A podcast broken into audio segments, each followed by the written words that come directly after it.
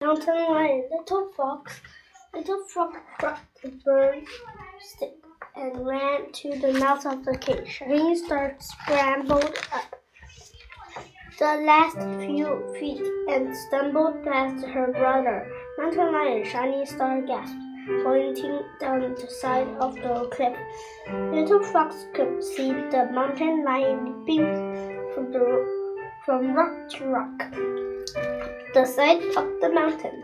What is it? called the uh, mother, trying to sit up Shiny Star.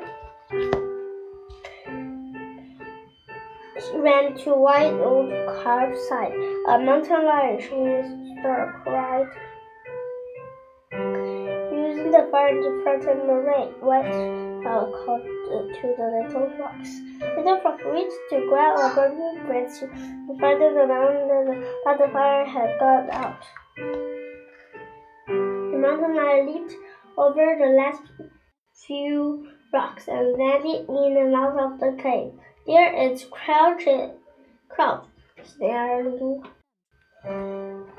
Little fox felt felt of the for the spear leaning against the wall with his finger told around the spear. His mouth was dry. This was no game. The mountain lion was no shadow shadow to kill.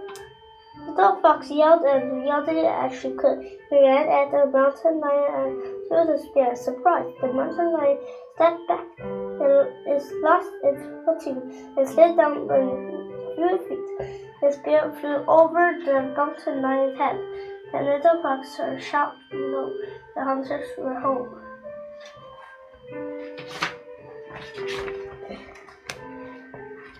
The mountain lion turned quickly, leaped from the rocks, and was gone. Little fox stood up still as his father climbed into the cave.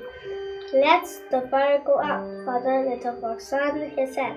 I didn't think keeping the fire was uh, important as something. As father looked at little fox then head, you were wrong to let the fire go out. Little fox, you are the fire firekeeper. What would you do? We do without our fire. Our fire warms us and it protects us. But you were brave today, little fox. You will be a good hunter when you are a little older.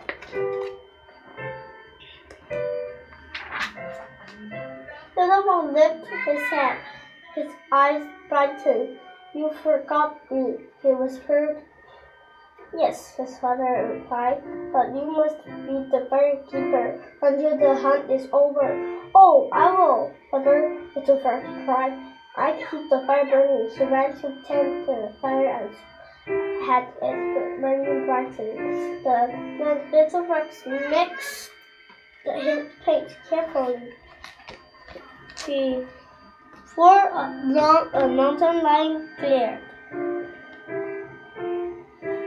down from the from the wall of the cave.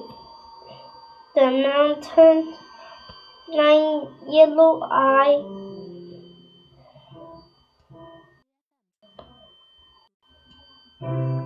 glowed at the light of the fire. From then on, every time Little Fox looked at the moon, the then from, then on, every time Little Fox looked at the mountain lion, he remembered to tend the fire.